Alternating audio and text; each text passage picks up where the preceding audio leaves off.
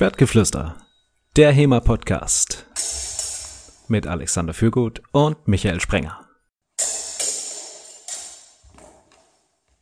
Flüster Folge 38. Heute Disziplinen des historischen Fechtens zum Schwert und Buckler.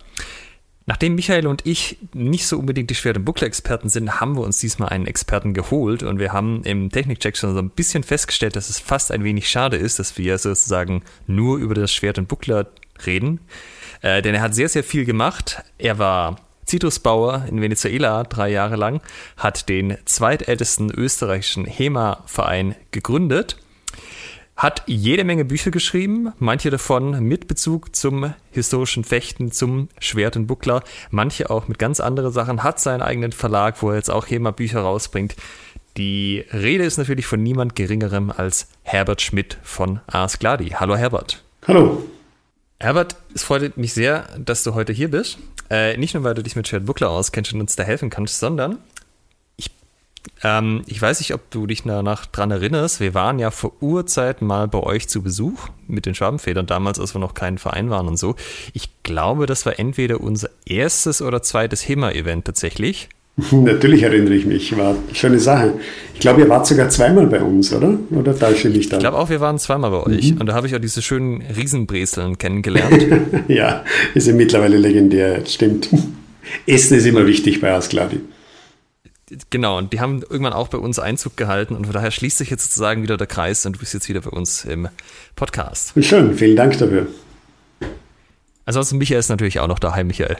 Hallo Alexander, hallo Herbert. hallo.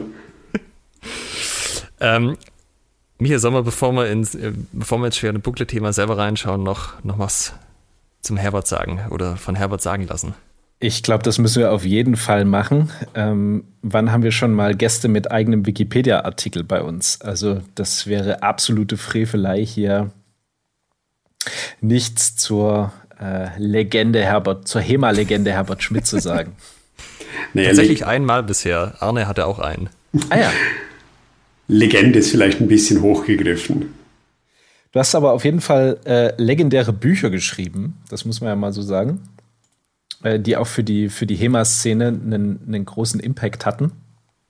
Ich glaube, ganz viele Hemaistinnen und Hemaisten da draußen im deutschsprachigen Raum haben mit dem Buch Schwertkampf angefangen, sich das so ein bisschen äh, ja, zu Gemüte zu führen.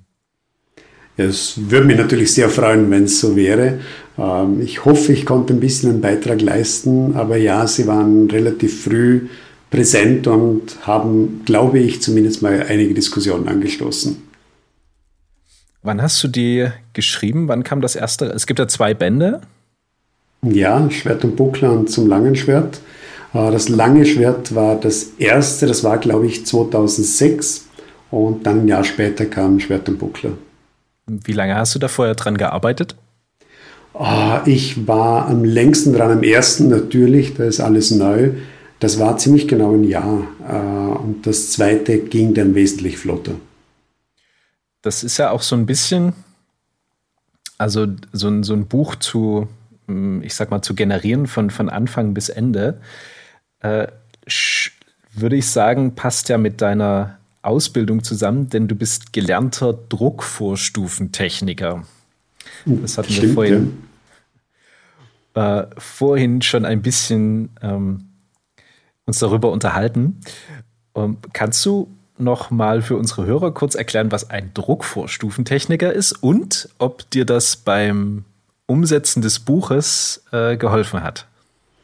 Also ein Druckvorstufentechniker ist eigentlich der, der die äh, Unterlagen druckfertig macht. Also der Grafiker hat die Ideen, er macht den Entwurf, das Layout und der Drucker druckt und vervielfältigt es und der Druckvorstufentechniker sorgt dafür, dass diese Dinge auch passieren. Also er ist sozusagen der Link zwischen Grafiker und Drucker und macht ganz viel Bildretusche, äh, Satz, also Typografie, äh, erstellt die ganzen Druckdateien. Hat mir natürlich geholfen im Sinne von einem strukturierten Denken. Also ich habe als Druckvorstufentechniker für sehr viele Verlage gearbeitet, auch sehr viele bekannte deutsche Verlage. Und natürlich hilft einem das, beim Herangehen an ein Buch. Wobei als Autor liegen ganz, ganz viele Entscheidungen beim Verlag. Das war auch bei meinen Büchern so. Also Layout und ähnliche Geschichten lagen beim Verlag. Äh, da war Gott sei Dank eine sehr gute Frau dran, die das wirklich toll gemacht hat. Da ist also mein Einfluss eher gering. Das bezieht sich dann eher noch auf Korrekturen und, und Feinheiten. Jetzt beim eigenen Verlag, da mache ich natürlich alles selbst und da kann ich dann auch wirklich aus, aus Erfahrungswerten schöpfen und es macht sehr viel Spaß auch.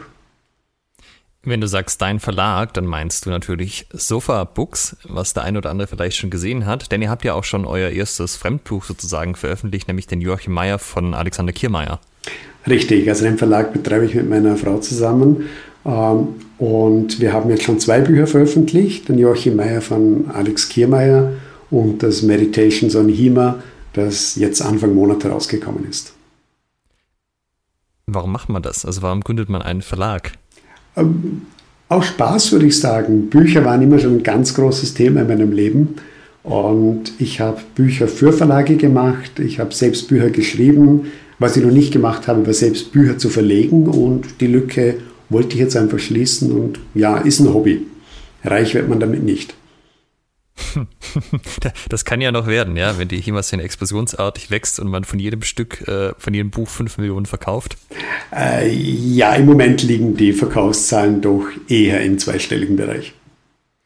Und das haben wir schon von Dirk Hagedorn gehört, dass da im, im HEMA-Bereich mit Büchern man sich ab und zu mal ein Eis gönnen kann. das stimmt, ja. Aber es so noch ein bisschen Entwicklungspotenzial ist. Daher auch wieder Aufruf an euch, liebe Hörer, unterstützt die Literaturszene der, der HEMA-Szene.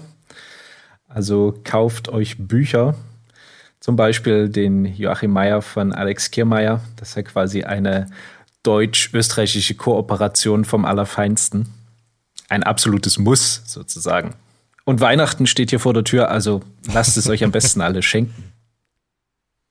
Ich habe mir den auch geholt. Also der ist also wirklich schönes Papier und ein schönes Format und so. Der macht sich total gut im Regal, glaube ich. Frag auch wenn man nicht reinschaut, ja. Aber was ich jetzt nochmal zu dem ersten Schwertkampfbuch ähm, fragen wollte, ich glaube, du hattest mir mal erzählt, das war auch so ein Ding, was irgendwie, du warst zwischen zwei Jobs, hast ein bisschen Zeit gehabt und dachtest dir, jetzt ist der richtige Moment, um ein Buch zu schreiben. Äh, genauso war es auch. Ich hatte ja Zeit zur Verfügung zwischen zwei Jobs, wie du so schön sagst und war daran, äh, einen Trainingsplan für Ars Gladi zu erstellen. Und dann habe ich einfach immer wieder von Leuten gehört, wenn du das eh schon so systematisch machst, warum machst du kein Buch draus? Und dann gedacht, naja, versuchen kann man es ja mal. Und hat anscheinend geklappt. Ja.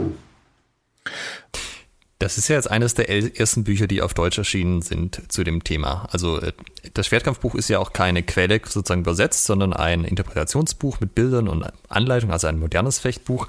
Ähm, weißt du ungefähr, wie viele da über die Jahre verkauft würden, dass man so einen Eindruck kriegt? Äh, ehrlich gesagt weiß ich die genaue Verkaufszahl nicht. Äh, die Erstauflage war bei 3000 Stück und ich glaube, die ist mittlerweile verkauft. Äh, aber inwieweit die Verkaufszahlen jetzt, also wo die ungefähr liegen, das kann ich nicht sagen. Also ich habe da leider keine detaillierte Auflistung vom Verlag bekommen. Das ist jetzt schon eine Weile her, dass du das Buch geschrieben hast. Ähm, und du hast jetzt gerade angesprochen, du hast damals den Trainingsplan für Ars Gladi gemacht und den jetzt quasi in diesem, so wie ich dich verstanden habe, in diesem Buch publiziert. Ähm, würdest du das Buch heute noch mal genauso schreiben? Oder, also abgesehen, du hast ja da auch gewisse Ausrüstungsempfehlungen, die vielleicht ähm, sich im Wandel der Zeit etwas geändert haben. Aber davon unabhängig, würdest du es nochmal so machen? Oder würd, was, was würdest du vielleicht heute anders reinschreiben? Ich glaube, es wäre schlimm, wenn ich es heute noch genauso machen würde. Das wäre ein schlechtes Zeichen. Ähm, das Kapitel mit den Ausrüstungen war damals eine tolle Idee, fand ich zumindest. Ähm, mir war nicht bewusst, wie sehr sich das ändert. Und ja, ist natürlich überhaupt nicht mehr zeitgemäß. Ansonsten denke ich, dass die grundlegende Struktur geglückt ist, also die Herangehensweise mit, mit wie, wie Techniken erklärt sind. Äh, Im Schwert- und Bucklerbuch habe ich es dann ja nochmal verfeinert. Was ich heute anders machen würde, ich würde es breiter machen von den, von den Technikvariationen her also wie einzelne Techniken in, in Variationen stehen können und ich würde mehr Quellen reinnehmen. Aber das ist natürlich mit äh, über zehn Jahren Erfahrung, erweitert sich der Horizont. Wir sind heute auf einem ganz anderen Stand, was die, die Forschung und, und die Interpretation betrifft, Gott sei Dank. Äh, also das war damals wesentlich eingeschränkter und wesentlich enger, auch von mir her. Äh, also ja, ich würde es heute breiter aufstellen und wahrscheinlich mehr Bezug zu den Quellen machen. Also damals war der Bezug zu den Quellen nicht so im Fokus, sondern mehr die, die praktikable Umsetzung. Und heute würde ich mehr, mehr Quellenkunde mit einbauen, auf alle Fälle. Man muss ja sagen, es ist in, insofern eine, eine total großartige Momentaufnahme der damaligen Zeit. Also es ist wie eine Zeitkapsel in dieses Buch zu gucken. Ich kann mich erinnern, vor ein, zwei, drei Jahren hatten wir uns auf einem Event ähm, an verschiedene Fechter unterhalten und da kamen wir auch auf das, ähm, auf dein Buch eben zu sprechen. Und da haben wir gesagt, ja, Mensch, na, wenn du jetzt damals überlegst, diese, die Ausrüstungsempfehlungen, die da drin stehen, na, das war ja eben damals up to date. Und ähm, mit was für, ja, mit was für Sachen man sich da rumärgern musste, sozusagen, aber froh war, irgendwie eine halbwegs vernünftige Maske haben zu können. Ähm, das, das war schon, also es hat den Abend sehr, sehr amüsant gemacht, ähm, da nochmal zu reflektieren, wie wir angefangen haben und wie sich das dann doch jetzt entwickelt hat. Es freut mich sehr, dass noch darüber geredet wird. Ähm, Im Grunde genommen war es auch als das gedacht. Also mir war klar beim Schreiben, dass sich die Interpretation natürlich ändern und bis das Buch dann auf dem Markt war, haben sich einzelne Bereiche auch bei mir schon geändert gehabt. Ähm, aber ich glaube, ich schreibe es sogar im Vorwort, es soll eine Momentaufnahme sein und es soll ein Anstoß zur Diskussion dieser Momentaufnahme sein. Also es war so ein, da sind wir jetzt, wer auch immer wir sein soll, oder da bin ich jetzt. Und da stelle ich jetzt einfach mal zur Diskussion. Es ist leichter, wenn sich Leute auf, auf eine Seitenzahl beziehen können, wie wenn es immer schwammig äh, beschrieben wird. Und das war eigentlich auch ein Gedanke beim Schreiben des Buches, eine Momentaufnahme zu machen, um eine weitere Entwicklung einfach leichter möglich zu machen. Und ja, wenn das funktioniert hat, ist es super und ansonsten ist es ein Versuch. Es ist spannend, dass du das erwähnst, weil so ein bisschen haben wir uns das mit dem Podcast auch gedacht, dass wir halt Informationen mal konkretisieren und man irgendwas hat, wo man sich darauf beziehen kann. Und wenn sich rausstellt, das stimmt nicht, kann man es in einer Podcast-Folge drauf dann revidieren. Aber nicht so dieses, es gibt irgendwie so ein Wissen, das ist irgendwie in diesem HEMA-Äther drin. Man weiß aber nicht genau, wo es herkommt. Er weiß auch nicht, wer das verifiziert hat irgendwann mal. Aber es ist halt irgendwie da und man kriegt es auch nicht mehr weg. Ich denke, dass es ganz, ganz wichtig ist. Also dieser Gedanke, dass wir nicht nur unser Wissen, sondern auch den Weg des Wissens, wie wir dazu gekommen sind, in irgendeiner Form äh, greifbar machen und auch aufbewahren. Denn eigentlich ist ja der Prozess des, des Wissens und des Kennenlernens und des Entdeckens und des Verstehens ja auch ganz, ganz wichtig, weil sich viele Dinge dadurch erklären lassen. Und das ist ja ein Punkt, den wir, zumindest ich, wirklich schmerzlich vermisse bei den Handschriften, bei unseren Quellen. Wir haben ein Ergebnis. Wir haben aber keine Ahnung, was alles dahinter steht, welche Gedanken da sind, warum das eine in die Quellen eingeflossen ist und vielleicht andere Dinge weggelassen worden sind, wie diese Entscheidungen zustande gekommen sind. Also heute haben wir die Möglichkeit, diese Prozesse äh, ja wirklich aufzubewahren und zugänglich zu machen. Und ich finde das wahnsinnig wertvoll. Jetzt gäbe es ganz viele Dinge, mit denen man ähm, oder über die man mit dir noch reden könnte, wie deine Zeit als Zitrusbau in Venezuela. Nein, das war kein Scherz. Ähm, wie das ablief mit der Askladi-Gründung, wie gesagt, zweitältester Verein nach Dreinschlag, wie das am Anfang lief mit dem ÖHVF, ähm, Du hast noch einen, 20 äh, Jahre lang deinen Kalender über handgearbeitete Messer rausgebracht, äh, betreibst als Hobby noch die, die Aktfotografie mit Blankwaffen und, und, und, und. Eine riesig lange Liste von Büchern. Aber wir sind ja heute hier, um mit dir über Schwert und Buckler zu reden. Und da wüsste ich jetzt gerne von dir, Du hast ja auch mit langem Schwert angefangen, soweit ich das mitgekriegt habe. Was hat denn dich dann irgendwann dazu gebracht, dich mit dem Schwert und Buckler näher auseinanderzusetzen? Auf die dunkle Seite der Macht zu wechseln. Ja. auf die zweihändige, nee, äh, Langschwert sind auch zweihändig. Wie sagt man das? Äh, dual bewaffnete? Irgend sowas, ja. Äh, ich hätte jetzt da wahnsinnig gerne eine unglaublich inspirierende Geschichte dazu. Habe ich leider nicht. Tatsache ist, äh, das lange Schwert war damals meine Lieblingswaffe. Und ich habe äh, Kopien von 1,33 in die Hand bekommen, also wirklich ganz schlechte Schwarz-Weiß-Kopien. Und habe mich da eingelesen und habe mir gedacht, hm, das sieht interessant aus. Und habe versucht, mit Leuten ein bisschen darüber zu reden, was dazu geführt hat, dass geheißen hat, der Herbert macht das, der kennt sich damit aus. Wenn du eine Frage hast, frag Herbert. äh, war ein bisschen blöd, weil ich hatte keine Antworten, was dann dazu geführt hat, dass ich mich wieder damit auseinandersetzen musste, um die Antworten zu finden, um nicht ganz blöd dazustehen.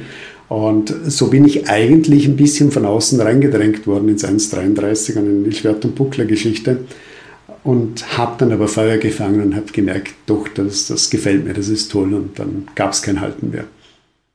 Weißt du noch, wann das ungefähr anfing? Oh, da müsste ich jetzt lügen. Ähm, das war, ich würde sagen, gefühlt ein Jahr, eineinhalb, zwei Jahre bevor das Buch damals von Stephen Hand rausgekommen ist. Mhm. Ähm, als das rausgekommen ist, war ich dann ganz gierig, aber ich habe schon ziemlich viel gemacht. Also ich konnte da dann doch einiges an Kritik anbringen, ähm, zumindest mir selbst gegenüber. Äh, also ich, ich, zu diesem Zeitpunkt war ich schon im 1,33 relativ drin. Also ich schätze das heißt, mal ein bis zwei Jahre vorher. Das heißt, du hast zu dem Zeitpunkt schon ein paar Jahre langes Schwert gemacht gehabt und bist dann quasi, hast dann deinen Fokus umgeschwenkt. Genau. Meines lange Schwert habe ich äh, natürlich parallel dazu weitergeführt und erst in den letzten Jahren jetzt nicht ganz weggelegt, aber ich nehme es seltener zur Hand. Das heißt, hauptsächlich ähm, fichst du heute Schwert und Buckler? Ich fechte heute hauptsächlich Schwert und Buckler und mache die Stange. Das ist so ein Projekt, das ich eigentlich am Anfang schon sehr interessant fand und dann aus verschiedenen Gründen beiseite gelegt habe und jetzt mit unserem Stangentrainer im Verein, Gregor Hoch, äh, mit Freude eigentlich wieder aufgenommen habe. Stange nach Meier? Äh, unter anderem, ja. Also wir haben angefangen mit Paulus Hektermeier, äh, haben den Bauernfeind ein bisschen reingenommen und äh, werden jetzt natürlich auch Meier machen, weil wir einfach so ein bisschen einen Querschnitt über die deutschen Quellen bekommen wollten. Das ist ja, ist ja irgendwie ganz praktisch, dass du dich sowohl sehr früh mit den Quellen auseinandergesetzt hast, als auch jetzt über Jahrzehnte ja bei dem Ganzen geblieben bist. Ähm, Disziplin des historischen Fechtens, Schwert und Buckler. Womit wir letztes Mal angefangen haben mit dem Ringen, und das wollen wir diesmal auch wieder so machen, ist ähm, das ganze historische Kontext. Also wann hat man eigentlich einen Schwert und Buckler, also wann hat man diese Waffenkombination dabei gehabt, wann hat man die verwendet? Was war so, so das Anwendungsgebiet? Das ist eine große Frage, beziehungsweise du machst ein großes Fass auf damit. Ähm, ich habe das Buch The Book of the Buckler geschrieben und in dem Buch auch ein Kapitel über die Geschichte des Bucklers äh, eingeführt. Und bei der Recherche ist mir aufgefallen, der Buckler war eigentlich immer schon da. Also ich, mhm. wir können ihn zurückverfolgen bis in die Antike, ähm, wobei natürlich die Definition des Bucklers ausschlaggebend ist, was wir alles als Buckler sehen oder nicht. Aber im Grunde genommen war dieser kleine einhändig geführte Schild immer da, zumindest soweit wir zurückgehen können und wurde mit verschiedenen Waffen geführt, also von, von Keule über, über irgendwelche Speere, Schwerter, Messer, Äxte äh, bis hin zu Schleudern und ähnlichen Geschichten. Und er findet sich eigentlich auf fast allen Kontinenten und in fast allen Kulturen. Also wir finden ihn in Afrika genauso wie wir ihn in, äh, in Südostasien finden und so weiter und so fort. Also von daher denke ich, würde die richtige Antwort lauten, der Buckler war immer schon da und ist dann von verschiedenen Kulturen verschieden eingesetzt worden, mit, verschiedener, mit verschiedenem Fokus und verschiedener Begeisterung, ähm, aber er war nie wirklich weg. Wer hat in unserem Gefilden, also im, im, ich sag mal im deutschen Sprachraum, denn einen Buckler getragen? War das ein Alltagsgegenstand, den ungefähr jeder hatte, oder war der einer bestimmten Bevölkerungsschicht vorbehalten? Wer ist mit Schwert und Buckler denn rumgelaufen? Und also ist man im Alltag damit rumgelaufen oder hat man das, war das eine Waffe, die im Krieg eingesetzt wurde? Die meisten Quellen, also wir reden jetzt vom Mittelalter, äh, Mittelalter, Spätmittelalter und frühe Renaissance, die, die meisten Quellen haben wir aus England natürlich. Da war der Buckler einfach ein ganz, ganz wichtiger Ausrüstungsgegenstand, der im Alltag genauso wie im, im militärischen Leben getragen worden ist. Wir haben handschriftenbedingt sehr viele Quellen aus Frankreich, weil Frankreich einfach sehr, sehr viele Handschriften produziert hat in der Zeit. Deutschland war in der Handschriftenproduktion etwas zögerlicher, sage ich jetzt mal. Äh, und erst ab dem, ab ab 1100, ab 1200 sind dann wirklich mehr und mehr Handschriften produziert worden. Wir kennen Handschriftendarstellungen aus dem deutschen Sprachraum, bekanntesten natürlich Codex Manesse, aber auch die, die Strickerchronik, Weltchroniken, in dem der Buckler im zivilen Bereich gezeigt wird, aber hauptsächlich im militärischen Bereich. Was wahrscheinlich dazu oder daher rührt, dass der zivile Bereich nicht so, so stark abgebildet worden ist. Wir haben Schilderungen von Menschen, die Buckler im Alltagsleben verwenden, sage ich jetzt mal. Ähm, aber er war bei uns in Deutschland nicht so gut dokumentiert wie in, in England oder in Frankreich. Wir haben die ähm, die Rechtsschriften, also die ganzen Spiegel, der Sachsenspiegel und so weiter, in denen ja auch vorkommt, da ist nicht ganz klar, ist es ritualisiert, ist es einfach ein Alltagsgegenstand, der in diesen Bereich hinübergenommen worden ist. Also da, da fehlt ein bisschen so der Kontext, ist es ein traditionelles Bild, das Schwert und Buckler da auch dabei ist, oder ist es einfach ein Alltagsgegenstand? Äh, es ist also ein bisschen weniger Dokumentation im deutschen Sprachraum. Wir finden ihn immer wieder auch an Kathedralen und Kirchen, ähm, im Freiburger Münster zum Beispiel. Äh, also er war definitiv da. Ähm, er war definitiv im militärischen Kontext da, im zivilen auch, aber nicht so gut dokumentiert wie in Frankreich oder England. Das ist ja interessant. Meinst du dann im militärischen Kontext war das die Primärwaffe oder ähnlich wie zum langen Schwert? Man hat, es war die Beiwaffe definitiv Beiwaffe. Also ich glaube nicht, dass im Schlachtfeld der Buckler als Primärwaffe irgendeinen Sinn ergibt. Ähm, aber er bietet natürlich einen, einen, wesentlich besseren Schutz und eine flexiblere Anwendung wie, wie ein langes Schwert. Außerdem kann man ihn mit Dingen kombinieren, die auf dem Schlachtfeld einfach sinnvoller sind. Also Schwert und Streithammer ist einfach eine bessere Kombination wie langes Schwert und gar nichts. Wie kann ich mir dann den, die Anwendung vorstellen? Also hat man den wie, wie war ein, ein Kämpfer gerüstet, der einen Buckler verwendet hat und ähm, welche Primärwaffe auch immer? Also ich kenne ganz viele Darstellungen, also primär äh, Schwert und Buckler, das ist so die, die klassische Kombination.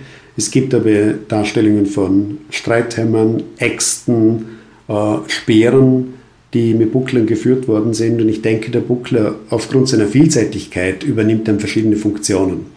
Bei einer Stangenwaffe ist es ganz klar mit der Schutz der vorderen Hand. Also er wird immer in der vorderen Hand getragen. Ich kenne keine einzige Darstellung, in der der Buckler in der hinteren Hand gehalten wird.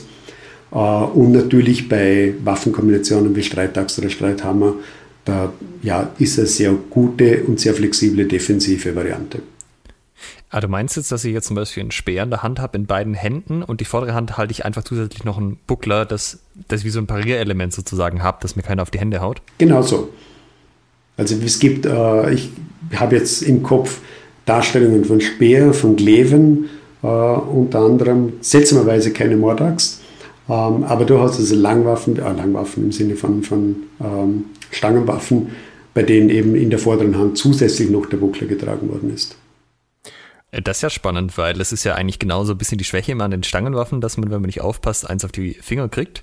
Ähm, es gibt aber kein HEMA-Manuskript, wo jetzt die, die Anwendung irgendwie beschreibt oder man kann davon ausgehen, das ist so, wie man halt Stange fächert, nur dass ich halt den Buckler auch in der Hand habe. Nein, leider nicht. Ähm, also was in der Hinsicht im HEMA-Bereich, also in den Manuskripten gezeigt wird, ist die klassische Kombination Schwert und Buckler und ein paar Aberrationen dazu. Im Paulus Hector Meyer ist, glaube ich, dieses ähm, Schwert und Buckler gegen berittenen Angriff drin, ähm, was ja im Grunde genommen relativ simpel ist, dass er den Pferd auf die Beine haut damit. Ähm, aber in den Quellen ist oder in den, in den Fechtbüchern ist Schwert und Buckler einfach die, die Standardvariante, die wir finden. Und ich nehme an, dass die äh, Kämpfer dann entsprechend nicht mit einem Harnisch ausgerüstet waren, sondern eher eine leichtere Rüstung getragen haben, wenn sie mit äh, Buckler gekämpft haben? Äh, würde man annehmen, ist aber nicht so. Also sie sind mhm. immer ihrer Zeit nach voll gerüstet. Also wir haben bei, bei den früheren Quellen durchaus also Kettenhemd, Kettenrüstung und, und was alles dazugehört, bis hin zur Vollplatte mit Schwert und Buckler oder Streithammer und Buckler. Äh, es war also nicht so, dass die, die Plattenrüstung den Buckler obsolet gemacht hat, sondern er wurde trotzdem noch verwendet. Zumindest den Darstellungen nach. Hast du da eine These, was der Sinn dahinter war? Denn also in meiner naiven Vorstellung denke ich mir jetzt, wenn ich eine Vollplatte anhab, dann kann ich mir doch den Buckler sparen. äh, Wäre auch mein Ansatz. Ich denke, dass der Buckler dann offensiver eingesetzt worden ist. Ähm, in, der, in der Plattenrüstung geht es ja darum, entweder die Platte in irgendeiner Form kaputt zu machen, also denkt da jetzt an einen Rabenschnäbel und ähnliche Dosenöffner, oder ganz starke Traumata zu verursachen, wenn ich mit einem Hammer auf den Helm hau, dann ist es mir egal, ob der Helm kaputt geht, Hauptsache der Kopf innen geht kaputt. Und da kann ich natürlich mit dem Buckler sehr viel abfangen. Und es gab auch sehr viele Buckler, bei denen der Buckel selbst zu einem Dorn ausgeformt worden ist. Das heißt, ich kann mir vorstellen, dass er auch sehr offensiv eingesetzt worden ist, um eben äh, nicht nur die Schläge abzufangen oder abzulenken, sondern auch aktiv mit dem Buckler zuzuschlagen. Das spricht da jetzt ja auch einen sehr interessanten Punkt an. Von Bucklern gibt es ja zig Varianten, die teilweise auch sehr abgefahren sind, wie zum Beispiel Laternenbuckler, die dann eingebautes Licht haben, was man aufmachen kann, um irgendwie, so die Theorie zumindest, den Gegner nachts zu blenden. Mhm. Oder ja, halt Zacken in alle Richtungen dran. Äh, auch so, ich glaube in Wien liegt der, ähm, quasi ein Handschuh, wo der Buckler schon mit eingebaut ist, wo der Handschuh selber noch ein paar Dornen hat.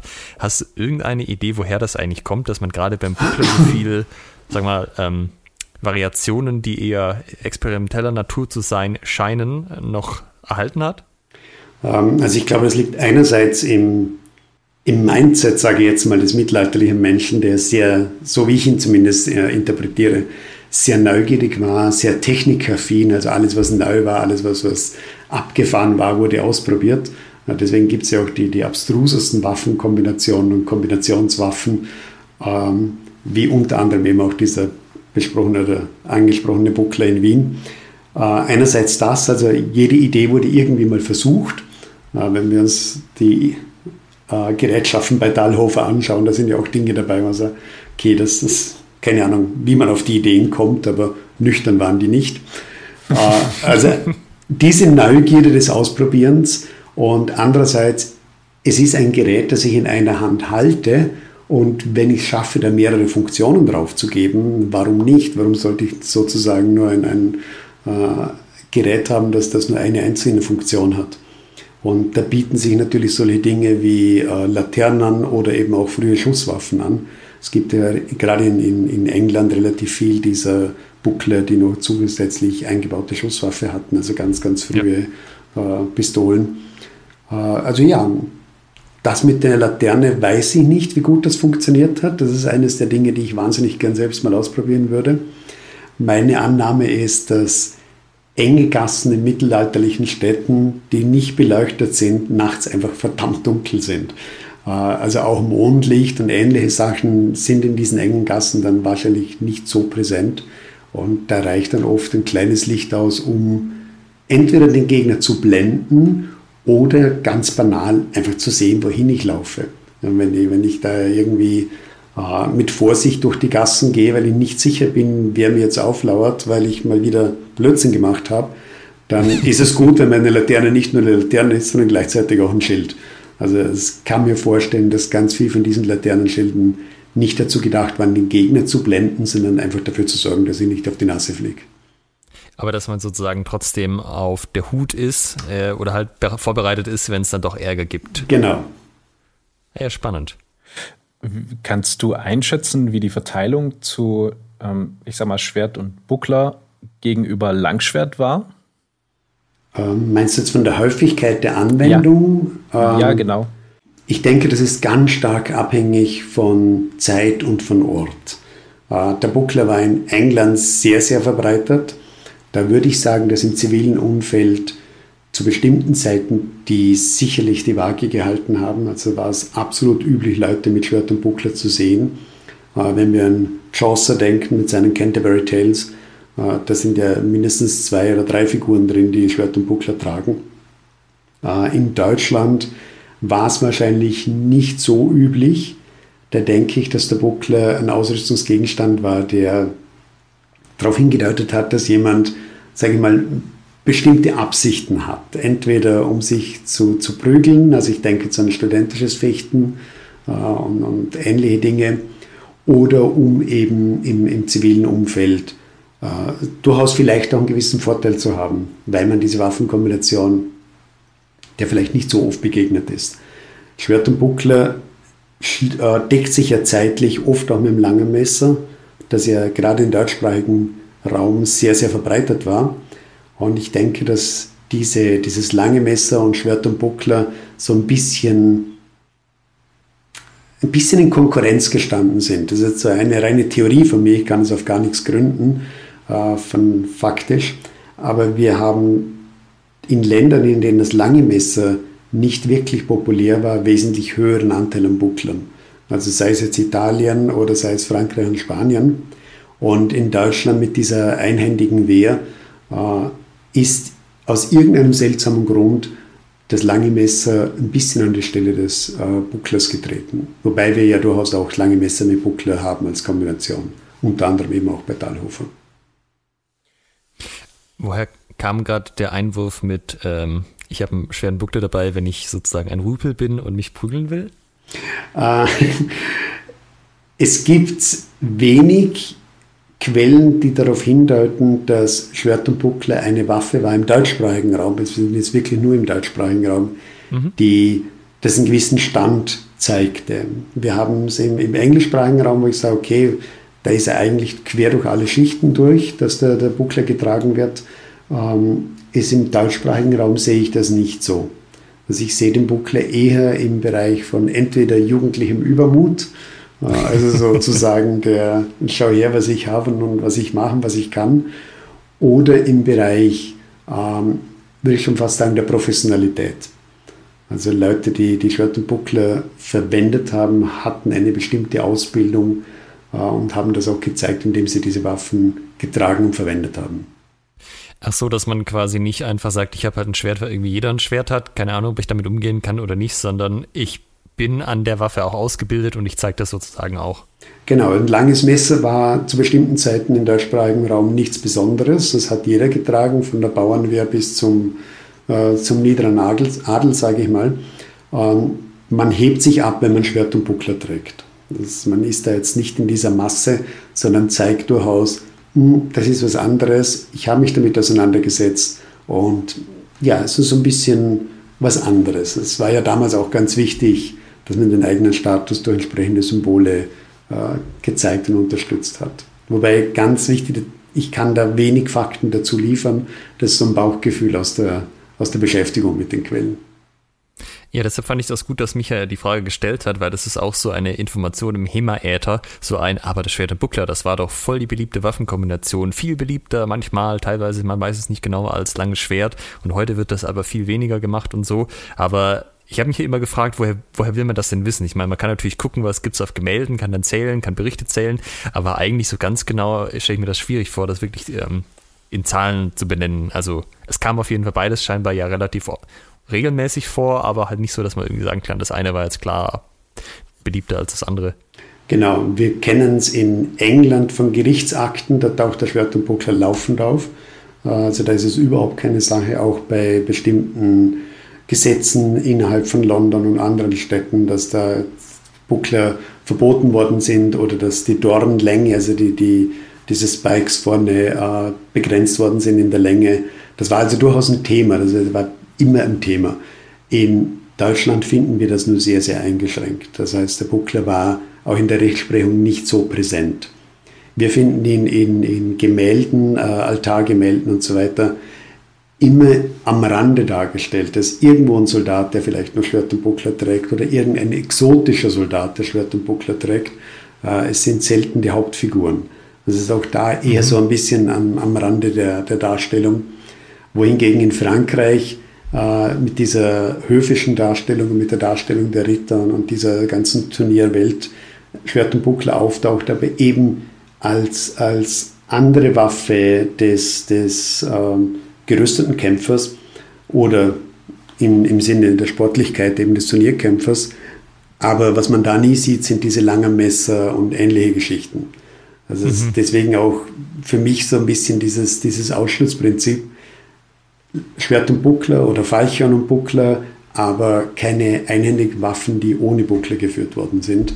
Das ist eher selten in den Bereichen. Wohingegen bei uns aus irgendeinem Grund, der, der für mich nicht nachvollziehbar ist, das anscheinend nicht so war. Ja, spannend. Das heißt ja, dass bei uns einfach üblicher war, eine Waffe mit einer Hand zu führen und in der anderen Hand nichts zu haben in dem Moment wahrscheinlich. Anscheinend entweder nichts oder ein Dolch, wobei meines Wissens gibt es da wenig Quellen dazu. In Italien hat sich der Buckler ja in seiner äh, Form, also vom Typ 2 her mit dieser rechteckigen Form durchgesetzt und der wurde ja da dann mehr oder weniger wirklich auch wie in England im Alltag getragen war recht präsent auch. Das sieht man ja auch mhm. wieder an der äh, an den erhaltenen Stücken genauso wie an den Darstellungen. Ja, die rechteckigen Buckler in Italien haben sich ja bis ins äh, Rapier hineingezogen, weil man mit denen auch ähnlich wie mit dem Dolch die, die Rapierklinge sehr schön versetzen kann. Richtig, ja. Jetzt haben wir schon ein paar Sachen zu Quellen angesprochen. Und die Hauptquelle, in der das Fechten mit dem Schwert und Buckler beschrieben ist, oder was heißt die Hauptquelle, aber eine sehr, sehr populäre Quelle und eine der ältesten, die wir haben, ist das ähm, Fechtbuch 1.33 oder I33 oder auch Tower-Fechtbuch. Und ähm, jetzt möchte ich doch mal mit einer provokanten These einsteigen. Kurzen Moment, ich möchte hier noch einen kurzen Einschub machen. Wir könnten jetzt auch noch eine halbe Stunde drüber reden, ob es i33 oder 1.33.1. Wenn ihr mal einen schweren Bucklerfechter ärgern wollt, dann sprecht es einfach immer genau andersrum aus wie er und freut euch auf die Diskussion. Es funktioniert. ähm, ja, genau. Zu, zum Thema Provozieren. Also eine provokante These in der, im HEMA-Äther ist, das, was dort drin steht, das funktioniert in Realität nicht. Äh, wie stehst du dazu, Herbert? Naja, auf Provokationen kann man jetzt auf verschiedene Arten reagieren. Wenn ich gegen provozieren würde, würde ich sagen, das kann mir jemand behaupten, der es nicht verstanden hat. ähm, ich kann verstehen, woher diese, diese Aussage kommt. Und es gibt verschiedene Zugänge zu, diesem, zu dieser Meinung, die über die Jahre immer wieder mal aufgetaucht sind. Das eine ist, dass die, die Stücke als Spiele bezeichnet werden. Ähm, was natürlich ein Hinweis sein könnte auf, auf einen sportlichen Charakter, auf einen äh, Charakter mit Regeln, eben auf einen spielerischen Charakter. Der andere Punkt ist, dass das 1.33 ein unglaublich tolles System ist mit riesigen Lücken, die sich sehr, sehr schwer erklären lassen. Ähm, es gibt verschiedene Erklärungsversuche natürlich, aber Tatsache ist, dass einfach das, das Manuskript sehr viele Lücken aufweist. Wenn man es jetzt in seiner minimalen Gesamtheit mit diesen 64 Seiten hernimmt, dann ist es ein in sich geschlossenes System, das sehr, sehr effizient ist, das überraschend viel abdeckt, einfach aufgrund dieses, dieses Zugangs, der damals auch üblich war und der durchaus eine Auseinandersetzung mit dem Text verlangt, bevor man sagen kann, okay, ich habe verstanden, was drin steht. Ich beschäftige mich jetzt seit was, 15, 20 Jahren mit dem Ding, 64 Seiten. Das ist jetzt nicht sehr schmeichelhaft, aber äh, ich bin immer noch am Lernen. Also von dem her kann ich mich dieser Aussage nicht ganz anschließen. Es ist sehr, sehr effizient. Es ist definitiv in seiner Anwendung tödlich. Ähm, es ist keine Versportlichung dieses ganzen Materials, aber es hat Lücken, es hat eklatante Lücken, die sehr schwer zu erklären sind und es funktioniert natürlich nur in einem, einem Umfeld des Bloßfechtens, äh, in dem ich entsprechend den Gegner auch äh, angreifen kann.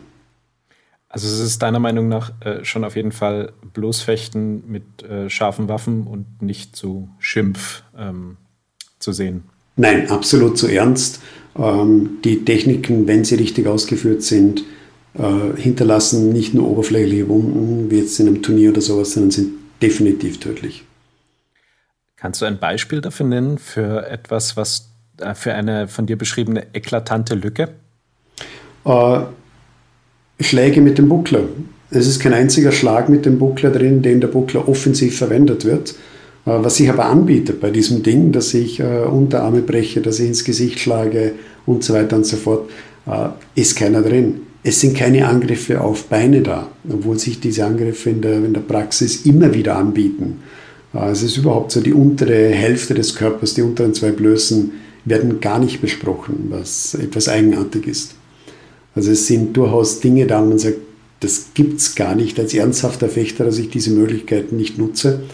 Und ja, aber sie sind nicht im Manuskript. Warum auch immer. Entweder fehlt uns ein Teil des Manuskripts oder es hatte andere Gründe, die wir nicht kennen, aber sie sind nicht da. Ähm, wir sind jetzt auch so ein bisschen in die Details des Fechtens nach I33 eingestiegen, aber äh, wir wissen zum Beispiel, dass auch äh, Leute, die, die ganz frisch im HEMA sind oder erst ihren HEMA-Anfängerkurs vor sich haben, äh, unseren Podcast hören. Also ich glaube, wir sollten noch mal kurz zusammenfassen, was denn die Besonderheit am I33 ist. Außer, also ist zum einen die älteste Quelle, ich glaube 1320, stimmt das ungefähr? Wir sind uns nicht genau einig, wann, wann die Quelle geschrieben wurde. Ähm, es schwankt so zwischen, die früheste Datierung ist um knapp nach 1300 und das späteste Datum, das mir mal um die Ohren geschmissen wurde, war in den 1370ern, was ich für falsch halte persönlich. Ich denke, mit 1320 sind wir relativ sicher, ja, das liegen wir relativ gut. Mhm. Und die Besonderheit an diesem System ist, also ich habe in meinem, wenn ich Rechtshänder bin, im rechten Hand das Schwert, in der linken Hand den Buckler und der Buckler schützt meine Schwerthand. Also ich habe kein komplexes Gefäß wie bei einem Rapier oder so, sondern ich habe einfach nur meine kleine Parierstange. Das heißt, die Hände bleiben weitestgehend zusammen die meiste Zeit. Ähm, das ist so, und man fechtet sehr viel aus der Bindung. Ja, es ist alles sehr, sehr bindungsfokussiert. Die erste Hälfte stimmt, also Schwert in der, in der rechten Hand, Buckler in der linken. Der Buckler deckt die Schwerthand äh, aus offensichtlichen Gründen und ähm, es wird meist zusammengeführt im Sinne von, die, die Hände bleiben beieinander. Es gibt ein paar Techniken, wo das bewusst verletzt wird, diese Grundregel, aber man kann es durchaus als Grundregel sehen. Dass das Fechten nach 1,33 bindungsorientiert ist, würde ich nicht unterschreiben.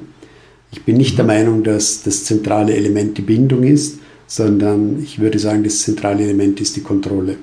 Und die Kontrolle mhm. findet nicht nur über die Bindung statt, sondern ganz oft auch über den Buckler. Also das strategische Lösen der Bindung, zur Seite treten, die Linie verlassen, ist ein ganz wichtiges Element im 1.33. Und ich denke, dass Leute, die immer die Bindung suchen und in der Bindung bleiben, wichtige Elemente nicht realisiert haben. Ah, okay, das ist ja interessant.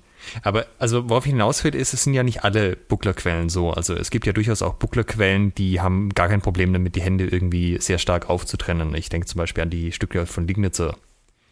Genau, richtig. Es ist auch. Kannst du da? Ja. Kannst du da vielleicht mal so einen kleinen Überblick geben? Also I33, ja, wichtige Bucklerquelle. Was sind denn die anderen, wo man sagen würde, das sind auch sehr wichtige Bucklerquellen? Und ist das Fechten so ähnlich wie beim I33 oder ist das, geht das eher in die Richtung zum Beispiel, dass ich die Hände mehr trenne? Äh, wir haben ja nach dem 133 eine relativ große Lücke an Quellen. Und da Legnitz ist ja die erste Quelle, die, die später auftaucht und Schwert und Buckler behandelt. Und dann kommt eben Dallhofer und, und äh, alle späteren Quellen, also Meyer und, und, und Kall und so weiter und so fort. Der große Unterschied vom 1.33 zu den späteren Quellen ist wirklich dieses Zusammenhalten der Hände. Äh, Liegnitzer macht das so gut wie gar nicht. Er trennt die Hände eigentlich grundsätzlich. Er beschreibt auch relativ selten, was genau mit dem Buckler passiert, obwohl die, die Darstellung der Techniken sehr, sehr klar ist im Liegnitzer.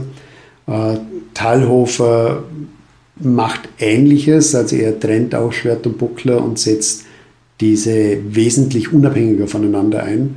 Äh, er wechselt ja auch das, das lange Schwert mit dem, mit dem langen Messer ab.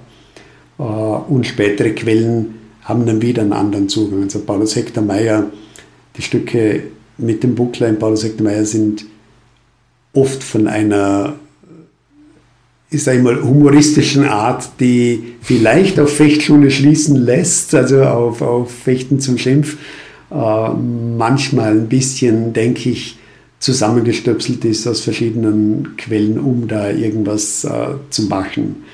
Die Stücke von Karl sind dann wieder relativ direkt. Äh, er orientiert sich ein bisschen am 1,33, äh, ein bisschen an Liegnitzer. Und das ist ein, ein ja, relativ geradliniges System. Ich habe den Eindruck, dass spätere Fechtmeister Schwert und Buckler dazugenommen haben, einfach damit es dabei ist. Ich denke, es gab so das Verständnis, das gehört einfach dazu, wenn man das macht, wenn man eine, äh, eine Schule hat und, und ein Manuskript schreibt. Und deswegen haben sie es einfach reingenommen. Der Schwerpunkt war sicher nicht Schwert und Buckler. Also die Quellen mhm. haben selten äh, eine Liebe zum Detail in diesem Bereich. Ja, es ist meistens so ein, ja, dann nehmen wir es halt dazu und dann ist es drin. Und weißt du, wie das in anderen Ländern aussah? Also Italien zum Beispiel, Frankreich, England mit deren Schwertbuckler-Systemen oder gibt es da noch relevante Quellen? Oder wichtige Quellen, sagen wir vielleicht? Eher? Es gibt leider aus Frankreich meines Wissens keine Quelle, obwohl der Buckler durchaus im Alltag präsent war. Ähm, in England gibt es ein paar Quellen, die die Schwert und Buckler ansprechen, aber leider relativ spät, wie alle englischen Quellen. Und in Italien äh, gibt es meines Wissens auch erst die, die späteren Quellen, also die Bologneser Schule und so weiter. Wobei ich zugeben muss, in den italienischen Quellen bin ich nicht wirklich firm. Also da betrete ich fremdes Gebiet, da bin ich sehr vorsichtig. Das heißt, dein Fokus waren die deutschsprachigen Quellen dann tatsächlich? Korrekt, genau. Äh, deutschsprachige Quellen ist ja ein gutes Stichwort, denn das 1.33 ist nicht äh, ganz auf Deutsch, oder? Da ist auch sehr viel Latein dabei. Äh, eher umgekehrt, das ist Latein mit ein bisschen Deutsch. Ja. Also der, der Text an und für sich ist auf Latein äh, und es sind deutsche Fachbegriffe eingestreut, aber das sind wirklich nur einzelne Worte. Und diese deutschen Worte lassen vielleicht darauf schließen, dass es ein deutscher Autor war, aber bekannt ist er nicht, oder? Äh, wir wissen eigentlich genau genommen gar nichts über ihn, außer vermutlich seinen Namen und nicht mal da sind wir hundertprozentig sicher. Ähm, also dieser Ludger oder Lüdger äh, kommt zwar vor als Name, aber es ist nicht ganz klar, ist es der Autor oder bezieht sich der Autor auf einen, Namen, auf einen Menschen namens Ludger. Allgemein wird angenommen, es ist der Autor, aber wie gesagt, mit absoluter Sicherheit können wir es nicht sagen. Also im Grunde genommen wissen wir nicht, wer es geschrieben hat und von dem Ludger wissen wir sehr, sehr wenig. Die deutschen Worte zeigen ganz klar einen deutschen Sprachraum und äh, geben auch Hinweise auf eine bestimmte Zeit und geben auch einen Hinweis auf eine bestimmte Technikherkunft, sage ich mal, weil einige Worte dann doch gleich sind wie im späteren Lichtenauer System.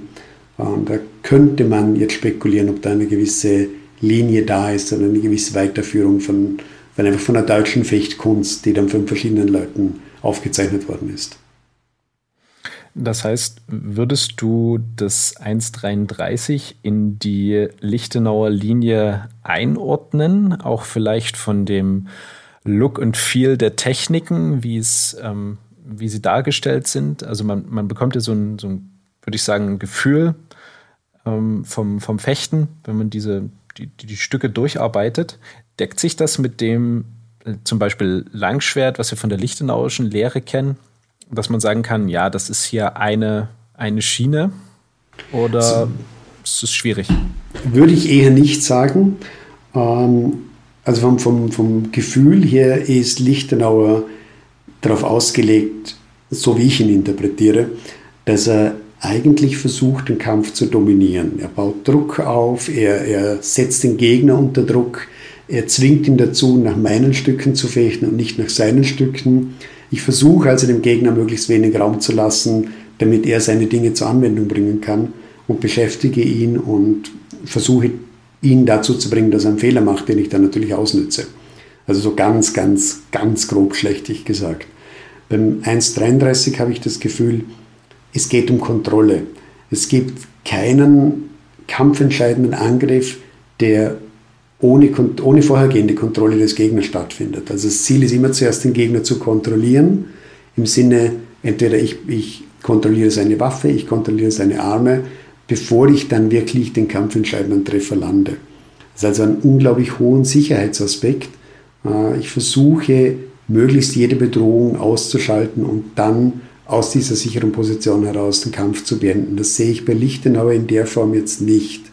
Einzelne Elemente sind natürlich gleich ähm, oder ähnlich, äh, das kann man durchaus so sehen, aber ich denke, das ist eher so die grundlegende Herangehensweise, wenn Menschen einfach 200, 300, 400 Jahre Zeit haben, sich mit einem Schwert zu beschäftigen, dann kommen sie auf ein paar gleiche Ideen und auf ein paar gleiche Tricks, die dann funktionieren und sagen, hey, super, äh, das funktioniert mit dem einhändigen genauso wie mit dem zweihändigen Schwert. Machen wir das doch. Ähm, aber ich glaube, das ist eher dieser, dieser Entwicklung geschuldet, wie in einem überlegten System, das tradiert worden ist über, über diese Jahrhunderte. Also ich glaube, dass Lichtenauer vielleicht einiges mitgenommen hat aus dieser Schwert- und Buckler-Geschichte, egal wie er in Kontakt dazu gekommen ist. Aber ich glaube nicht, dass die gleiche Linie, die gleiche Tradierung war. Würdest du sagen, dass, ähm, oder anders, du hast ja vorhin angesprochen, dass ähm, es ein paar Lücken gibt, zum Beispiel eben Hiebe zu den Beinen oder dass ähm, der, der ähm, das ist quasi keine, dass die Hände jetzt nicht, nicht sonderlich offen äh, gehalten werden und mit dem Buckler zugeschlagen wird. Ähm, würdest du das in diesen Kontrollaspekt einordnen, dass man, wenn man das macht, eben zu viel Kontrolle aufgibt und es deswegen weggelassen wird? Leider nein. Also es gibt sehr viele Momente, wo der Schlag mit dem Buckler durchaus sinnvoll wäre und diese Kontrollmomente trotzdem beibehalten werden. Es gibt die eine Technik, bei der man die Arme des Gegners nimmt. Also man, man wickelt die, den eigenen Arm um die Arme des Gegners rum und kontrolliert beide Arme. Und die Technik funktioniert zum Beispiel wesentlich besser, wenn ich während dieser Bewegung mit dem Buckler zuschlage und ins Gesicht des Gegners schlage. Äh, das ist nicht in der Quelle. Ich persönlich mache es gerne, es funktioniert wunderbar. Äh, also man kann das gut einbauen ist aber nicht da. Also es gibt keinen, keinen fechterisch sinnvollen Grund, das wegzulassen.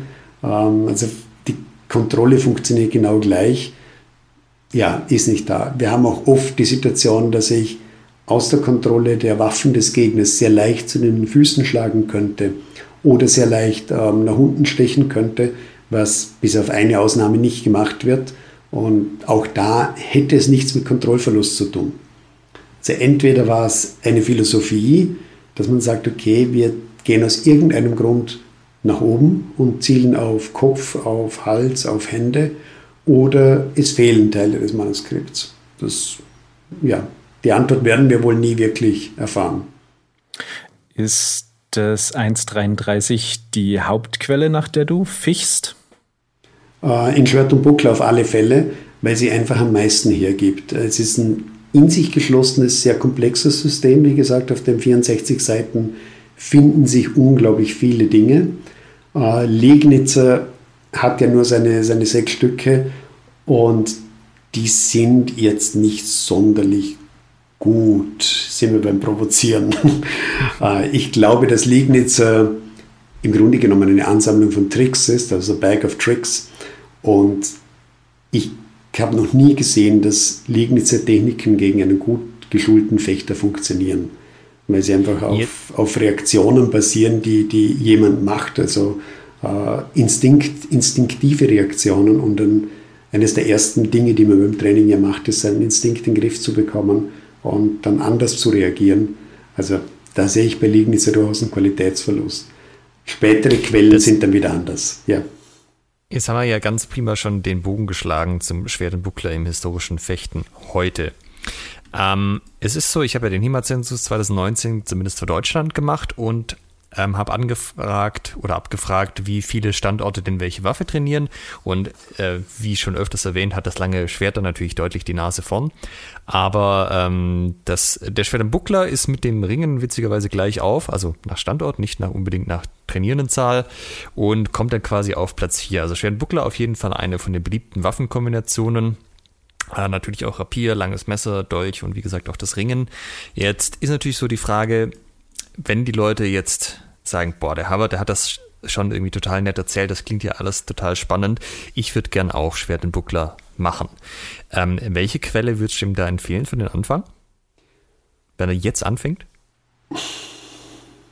Es kommt ein bisschen darauf an, was der Fokus ist. Äh, ich bin ja ein großer Verfechter davon, dass wir klarere Labels verwenden im HEMA-Bereich und mal immer am Anfang die Frage stellen, warum machst du das, wo willst du hin? Wenn jetzt jemand sagt, ich möchte Schwert und Buckler verwenden im Bereich Turnierfechten, würde ich ihm nicht zum 1,33 raten.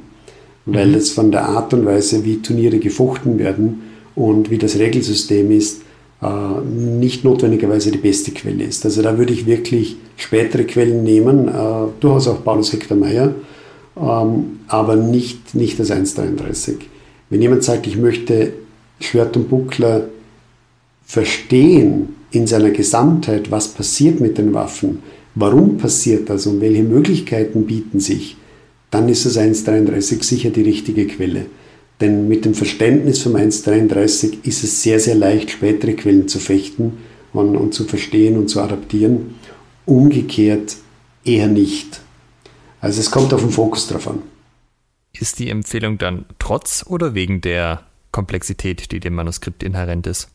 Beides.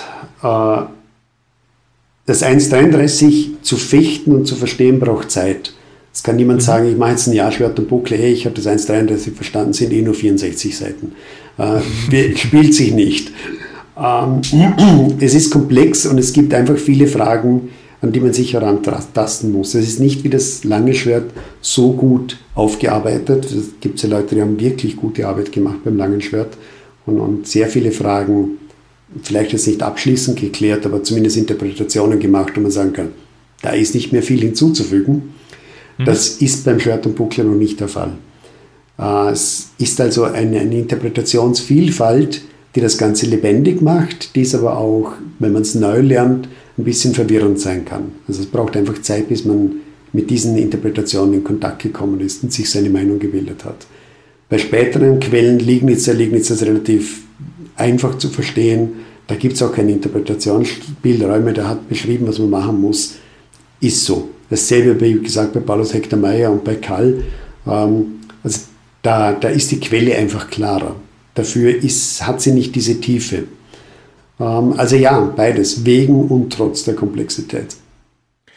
Würdest du sagen, dass es eine sinnvolle Idee ist, vielleicht erst mit diesen späteren Quellen anzufangen, um irgendwie einen, ich sag mal, einfacheren Einstieg in die Materie zu bekommen, um sich dann, wenn man das wirklich möchte, dem Gesamtkunstwerk Schwert und Buckler in Form des 1.33 zu widmen? Ich sehe die zwei eigentlich relativ getrennt. Ich glaube nicht, dass das sehr viel bringen würde, abgesehen von vom Erlernen der Motorik natürlich, dass mir das Handling von Schwert und Buckler vertraut ist. Äh, aber ich glaube nicht, dass da sehr große Überschneidungen da sind, die es wirklich sagen, okay, ich habe jetzt Karl gefochten und deswegen ist jetzt das 1,33 leichter für mich zu verstehen. Sehe ich so nicht, ehrlich gesagt. Mhm. Mhm. Okay, das ist, ja, das ist ja schon mal eine Aussage.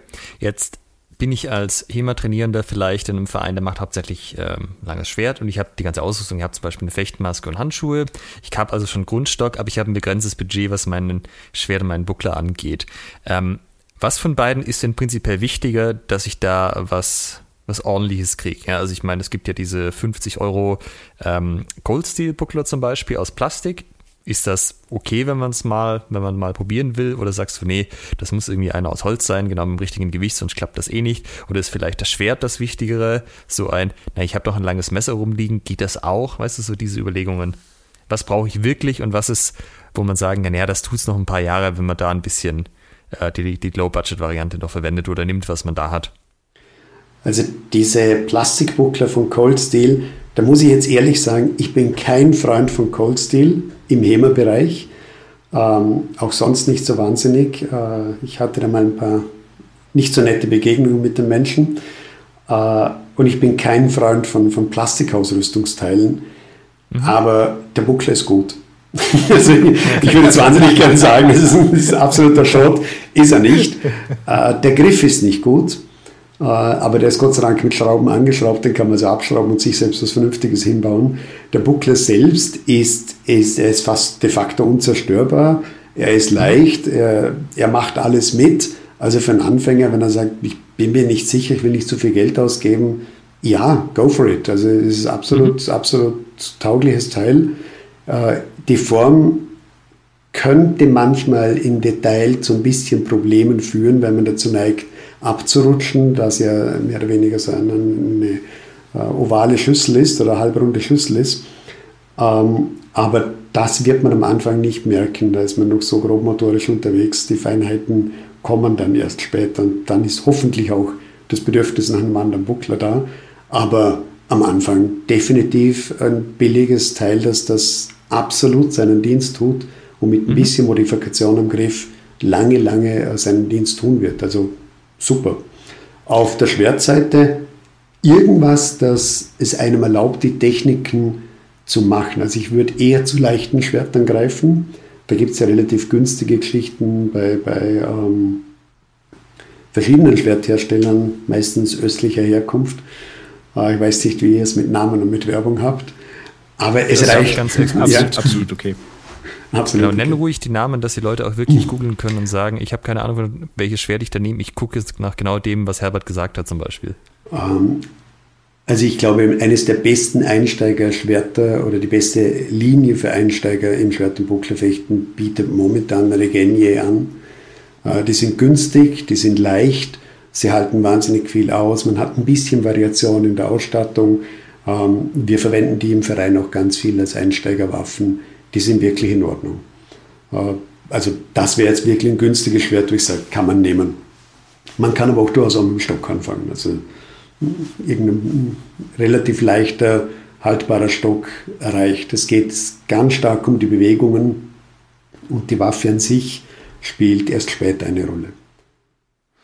Okay, das heißt also, es wäre nicht so, dass du sagst, also ohne Holzbuckler und gutes, super gutes Schwert kann man das gar nicht überhaupt ähm, in Einsätzen erfassen, sondern den Cold Steel Buckler und das Regenia Einhände und dann kann man da schon mal eine ganze Weile mit arbeiten. Ich habe Leuten mit Topfdeckel und Stock äh, beigebracht und das funktioniert super. Also nein. Äh, das kommt vielleicht auch daher, dass ich mit, mit Holzwaffen angefangen habe und man kann sehr, sehr viel mit sehr einfachen Mitteln lernen, bevor man dann äh, wirklich Waffen braucht, um das Detail herauszufinden. Gewisse Lerneffekte sind natürlich größer, wenn ich mit Stahlwaffen arbeite, ähm, aber was gerade bei Schwert und Buckler meiner Meinung nach ganz wichtig ist, jeder Fechter entwickelt eine eigene Handschrift, einen eigenen Stil. Und die Waffe sollte immer das eigene Fechten unterstützen und nicht behindern. Das ist bei jeder Waffe so. Und die einen werden Techniken entwickeln oder Stile entwickeln, die sehr auf Geschwindigkeit ausgelegt sind. Die anderen entwickeln Techniken, die sehr auf Kontrolle ausgelegt sind. Und das verlangt unterschiedliche Waffen. Und wenn man merkt, die Waffe macht für mich jetzt einen Unterschied im Fechten, sie behindert mich oder sie, sie unterstützt mich, dann ist der Zeitpunkt gekommen, sich die richtige Waffe zu kaufen mhm. oder machen zu lassen. Und dann sollte man auch wissen, welche Waffe man sucht. Das heißt also auch ein Einstieg zum Beispiel mit einem langen Messer wäre okay für dich. Das wäre jetzt für dich kein No-Go. Absolut, absolut, kein Problem. Was ist denn dann die, das nächste Level? Also was ist denn die, wenn du sagst, jetzt geht es mal wirklich ins Detail. Jetzt möchte ich das so verstehen, dass ich auch ähm, ja, das Gesamtsystem Schwert und Buckler wirklich richtig zu fassen kriege und die Details der Techniken. Ähm, wonach muss ich dann suchen? Worauf muss ich achten? Hast du eine Empfehlung, was man dann ähm, nehmen kann für den Buckler und oder das Schwert?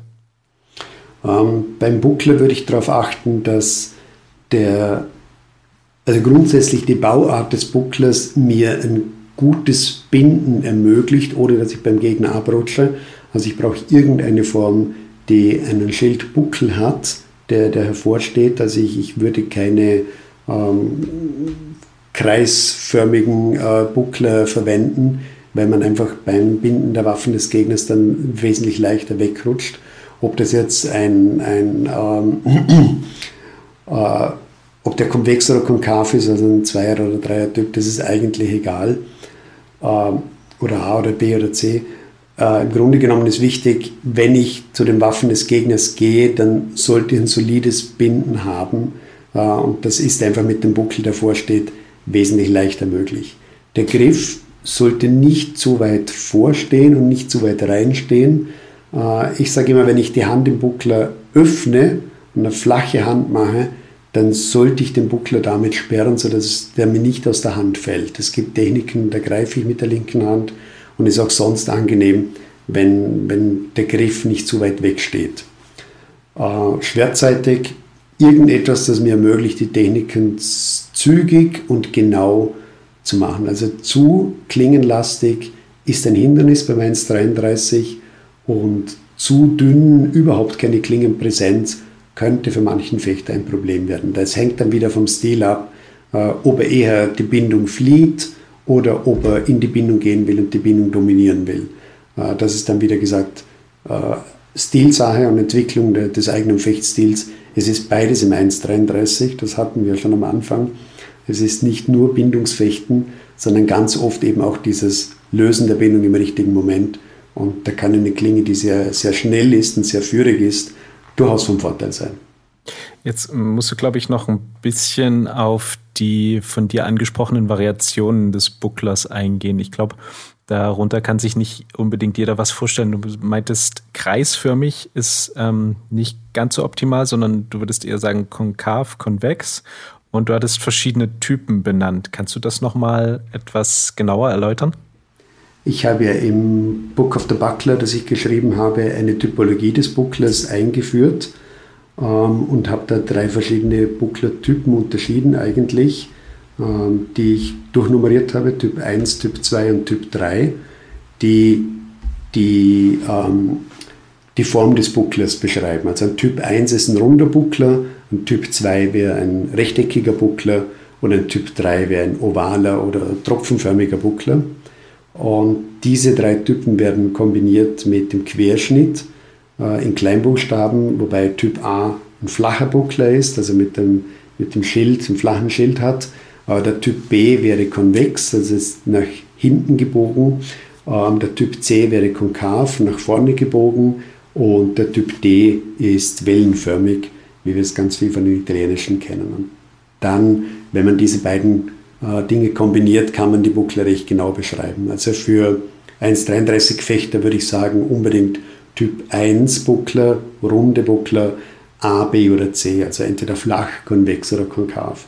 Die konkaven, nach vorne gewölbten, die kennen wir sehr, sehr viel aus ähm, Nordengland, Wales. Walisische Buckler sind, sind ganz oft diese 1C-Buckler. Ähm, das hat auch mit der, mit der Art des Fechtens und mit, mit, den, mit den Waffen zu tun, denke ich. Die waren auf dem Festland nicht so vertreten.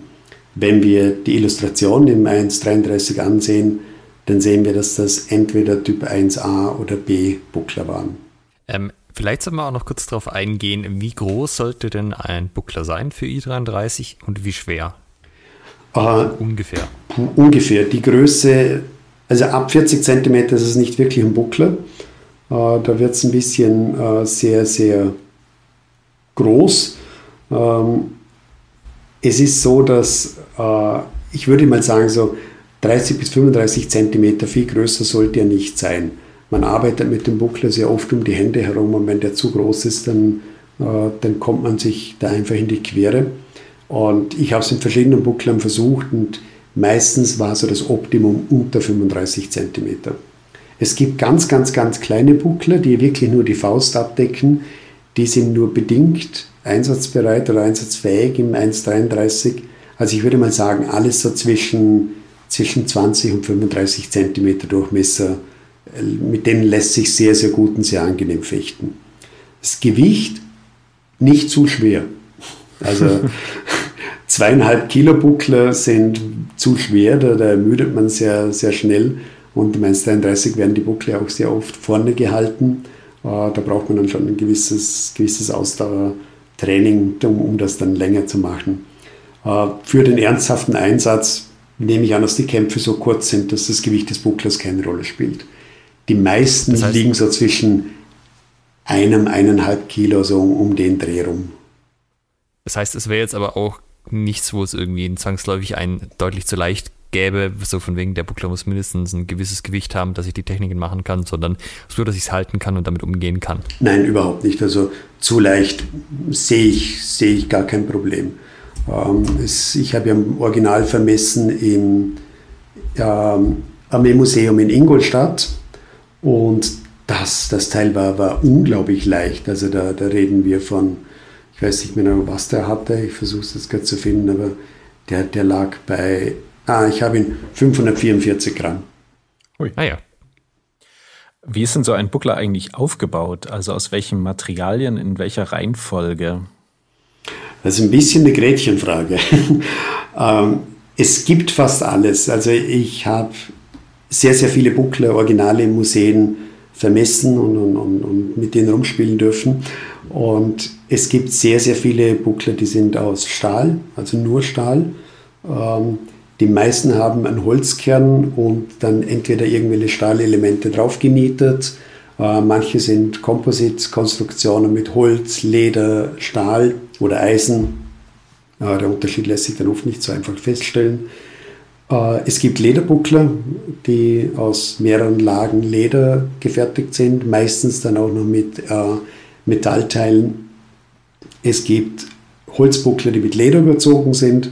Also würde man sagen, mit diesen drei Materialien, Leder oder Rohhaut, Holz und, und Stahl, da ist man historisch gesehen immer auf der richtigen Seite.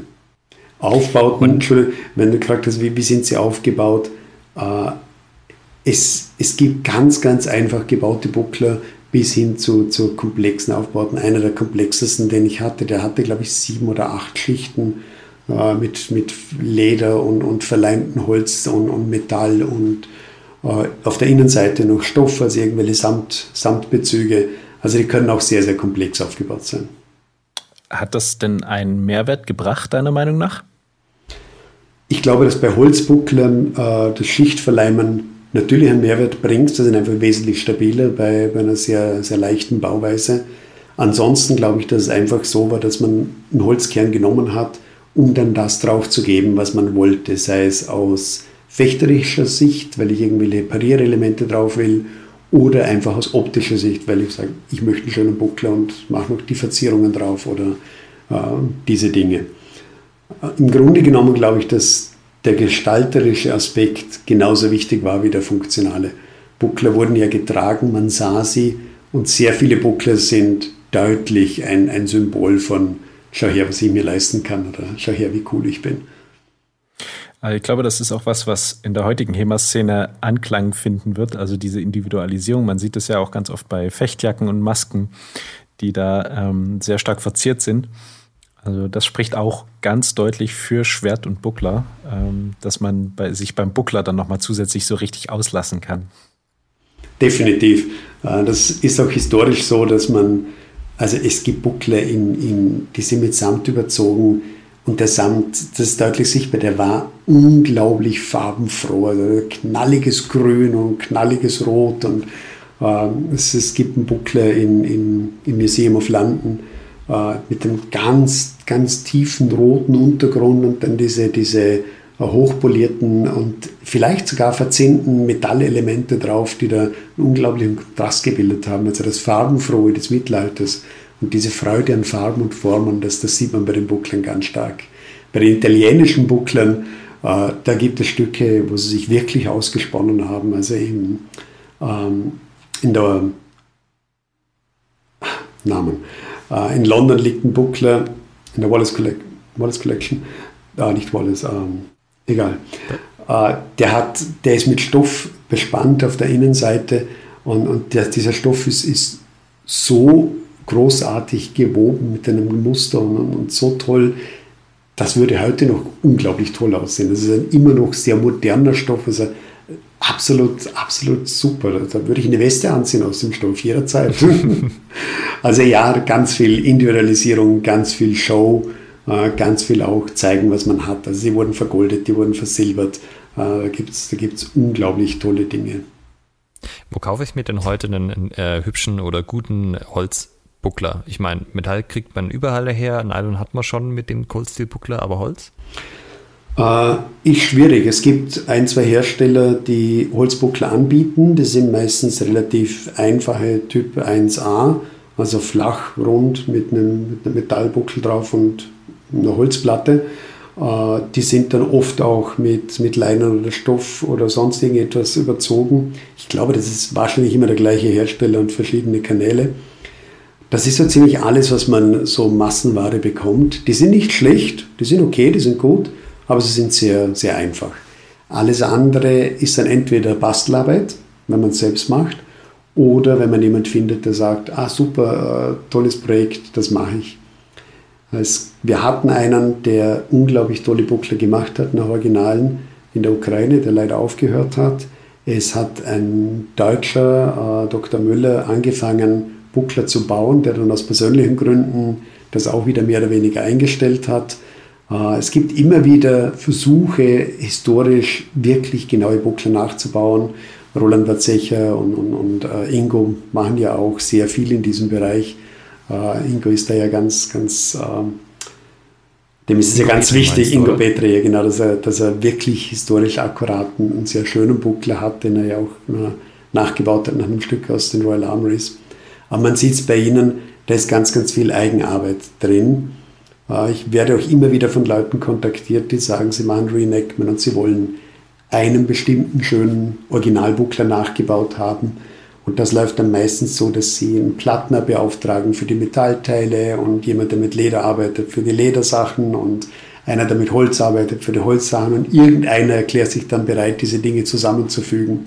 Das ist dann meistens so eine Gemeinschaftsarbeit oder sie versuchen es selbst. Aber es gibt leider bisher keinen Hersteller, der sagt, hm, das wäre ein Feld, das mache ich. Also wenn sich da jemand bemüßigt fühlt, zu sagen, kann ich mir vorstellen, ich denke, da wäre ein gewisser Markt da und die Leute würden darauf anspringen. Vor allem auf personalisierte Buckler. Ja, das ist ja sehr schade, weil das liegt ja schon eine sehr hohe Hürde, überhaupt an die Sachen ranzukommen, weil es hat ja auch nicht jeder, der in der Stadt wohnt, irgendwie Werkzeug da und eine Werkstatt, um das irgendwie selber zu machen. Genau. Ja, dann Aufruf an äh, die Bucklerbauer unter unseren Hörern. Ähm, könnt uns auch gerne schreiben, dann packen wir euch mit in die Show Notes, wenn ihr Kompetenzen im Bucklerbau habt oder vielleicht sogar ähm, welche verkauft. Meldet euch bei uns. Unbedingt. Was vielleicht gesagt werden muss, einen guten Buckler zu bauen, ist keine leichte Sache. Und einen schönen, guten Buckler zu machen, der, der einfach optisch auch was hergibt und dann noch trainingstauglich ist, das kostet. Ähm, wenn Leute sagen, ah, 250 Euro für ein Schwert ist vielleicht schon viel, dann müssen sie sich bewusst sein, dass ein Buckler unter Umständen gleich viel kosten kann. Mhm. Ähm, das ist vielleicht eine Hürde, dass sie sagen nicht, ja, 40, 50 Euro für einen Buckler muss reichen. Reicht dann eben nicht, wenn ich solche Buckler haben will. Das kann ich mir schon vorstellen, wenn die dann wirklich ähm, personalisiert sind. Wenn das halt Standardbuckler sind von der Stange sozusagen für den Preis, denke ich, wahrscheinlich geht nicht so viel. Genau. Jetzt haben wir schon einen Blick geworfen. Wie sieht es historisch mit dem Schwertenbuckler aus? Wofür wird er verwendet? Wie sieht es mit den Quellen aus? Und jetzt haben wir auch gehört, wie man einsteigt. Ne? Man kann sich die Quelle aussuchen, Schwertenbuckler ausstatten, los geht's.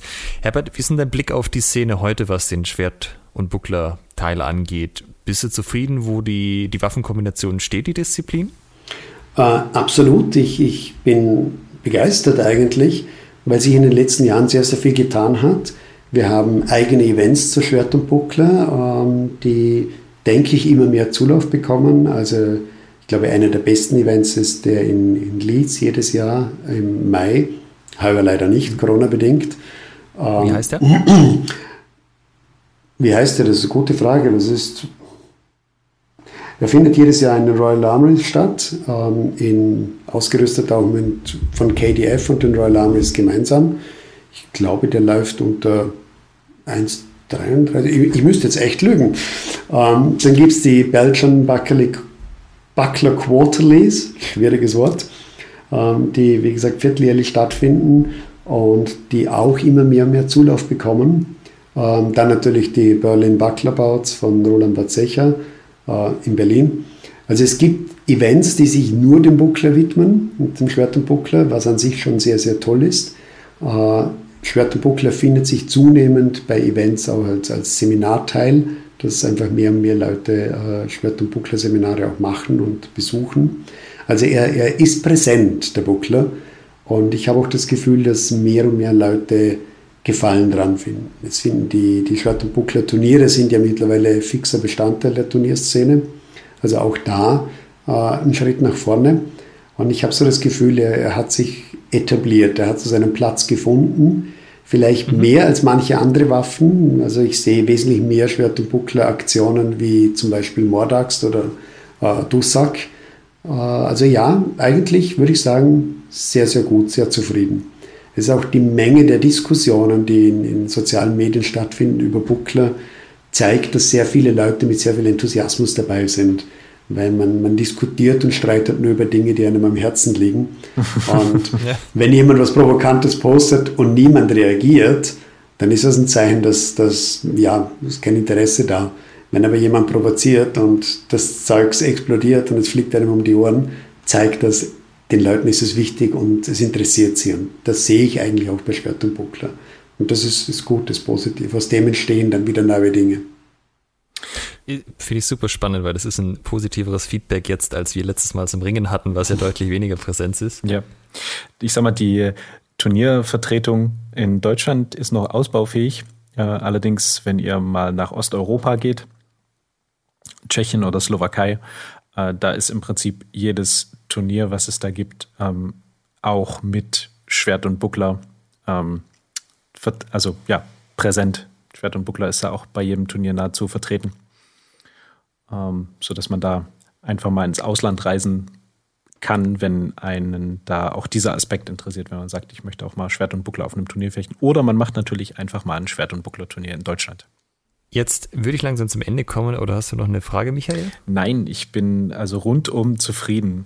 Ich wollte, doch eine Frage habe ich noch. Das, du, hast das, du hast es vorhin so ein bisschen abgetan, aber also Herbert, du warst 1994 für drei Jahre lang in Venezuela als Zitrusbauer. Da musst du uns jetzt doch noch mal erklären, wie es dazu kam. Äh, ja, ähm, ich hatte damals Urlaub gemacht in Venezuela, über, habe einen Bekannten besucht und das Land hat mich fasziniert, mich, mich hat, äh, haben die Leute fasziniert und ich bin eigentlich sozusagen hängen geblieben. Also ich habe mir überlegt, hm, das würde ich gerne mal machen und habe dann tatsächlich was gefunden, das relativ günstig und, und, preiswert war. Heute weiß ich auch warum. Und ja, ich habe den Schritt gemacht und, und habe dann eine kleine Plantage gekauft, irgendwo im Nirgendwo, am Rande des Urwalds und habe da drei Jahre lang die Plantage aufgebaut und, und bewirtschaftet und dann zehn Jahre lang noch im Wechsel Österreich-Venezuela bewirtschaftet, bevor ich sie dann verkauft habe. Es war eine unglaublich tolle Zeit. Ich habe die Zeit im Urwald auch sehr genossen, habe unglaublich viel gelernt, äh, sowohl menschlich als auch fachlich und ja, habe mich doch geprägt in sehr vielerlei Hinsicht. Super inspirierend. Dann noch die zwei Abschlussfragen. Das eine ist, ähm, wo können unsere Hörer mehr über dich erfahren im Netz, soziale Medien, Webseiten und so weiter? Und wie kann man dich und deine Projekte unterstützen? ähm, da antworte ich jetzt mal zuerst mit der zweiten Frage. Äh, meine Projekte kann man am leichtesten unterstützen, indem man die Bücher kauft, die wir produzieren. Ähm, also Sofabooks, also sofa-books.com äh, da findet man alle Bücher und auch die Möglichkeit, sie zu kaufen.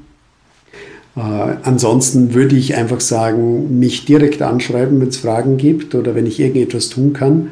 Äh, ich bin sehr zugänglich, entweder an info.askladi.at oder ähm, ungern, aber doch auch auf Facebook. ich wurde da mehr oder weniger mit hineingezogen. Ähm, da findet man mich unter dem Namen Lutegeros Sacerdos ähm, oder über die Facebook-Seite von Askladi. Also verschiedene Möglichkeiten. Natürlich haben wir auch die Homepage von Askladi. Ähm, über das Kontaktformular, da landet man auch direkt bei mir. Wir können das auch bestätigen. Es ist, äh, war super geschmeidig, hier den Kontakt zu Herbert herzustellen und ihn für diesen Podcast zu begeistern. Danke.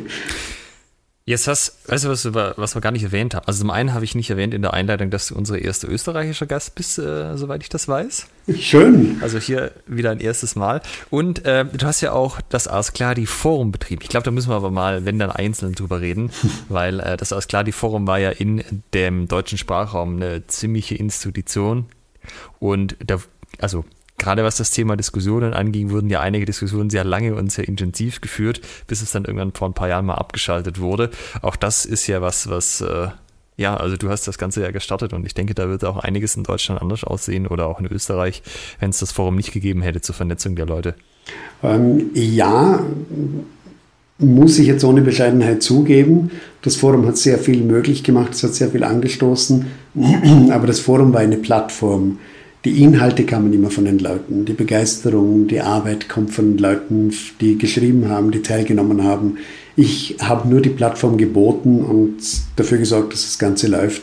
Äh, das Lob oder die Wichtigkeit des Forums, die kam dann natürlich von den Teilnehmern, nicht von mir. Das ist doch ein sehr schönes Abschlusswort. Dann sage ich, Herbert, vielen Dank dir, dass du uns heute deine Schwerdenbuckler-Expertise ähm, zur Verfügung gestellt hast. Ja, vielen, vielen Dank. Und sehr gerne. Ja, wir hoffen, es hat euch gefallen, einen Einblick in die Welt des Schwertbucklers zu erhalten. Seid gespannt, was die nächste Waffengattung ist und nächste Disziplin des historischen Fechtens, die wir behandeln werden. In diesem Sinne verabschieden wir uns für heute. Vielen Dank, Herbert. Vielen Dank, Alexander. Und vielen Dank euch fürs Zuhören. Macht's gut. Tschüss. Ciao. Tschüss. In der nächsten Folge haben wir wieder einen Gast zu Gast. Wir reden über das legendäre HEMA-Event Österreichs, das Drein-Event von Hüten und Mannerwaffeln featuring Olli Walter. Zum Schluss brauchen wir einmal eure Hilfe. Schaut einmal auf patreon.com slash Schwertgeflüster, Schwertgeflüster mit UE. Und wenn euch die Angebote dort gefallen, dann nutzt sie gern direkt und unterstützt diesen Podcast. Oder schreibt uns an post.schwertgeflüster.de, wie wir das Angebot verbessern können. In jedem Fall helft ihr uns riesig dabei, diesen Podcast weiter zu betreiben. Vielen Dank.